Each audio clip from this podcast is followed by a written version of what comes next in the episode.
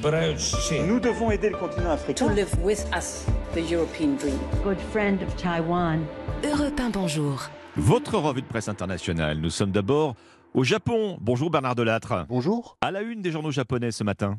L'affaire Kennedy bis, c'est le titre de l'hebdomadaire Shukan Bunshun qui publie le rapport d'autopsie de Shinzo Abe, l'ex-premier ministre abattu en juillet dernier.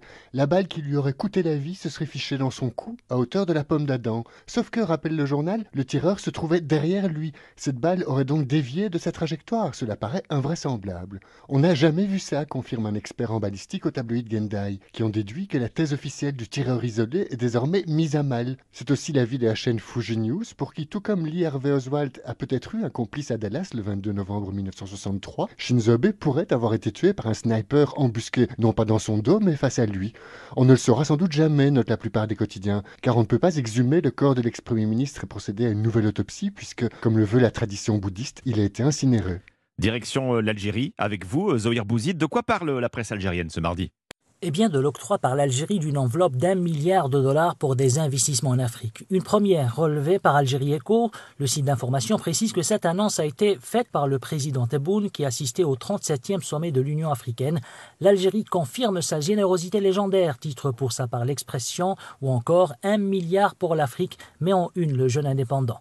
Pour les journaux algériens, cette annonce marque le retour concret de l'influence algérienne sur le continent africain, à travers des actions directes et une implication dans des projets économiques, les autorités algériennes veulent concourir avec les bailleurs de fonds traditionnels de l'Afrique.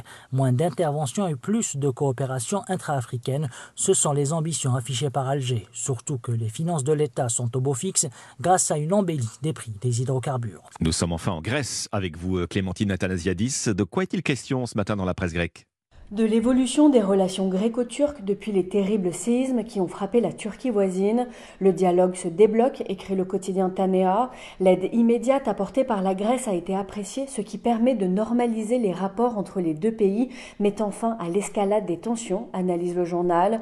Ankara baisse d'un ton, note le quotidien EFSIN, selon qui les ministres des Affaires étrangères des deux pays ont ouvert la voie à une reprise des échanges.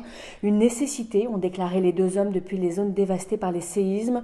Cité par le journal Tanea, le ministre turc des Affaires étrangères révèle qu'Ankara a soumis plusieurs propositions dans ce sens, mais précise que tous les différends ne pourront être immédiatement réglés, des différends nombreux et notamment territoriaux liés à la question migratoire ou encore à celle de Chypre. Merci Clémentine Athanasiadis, merci à nos correspondants.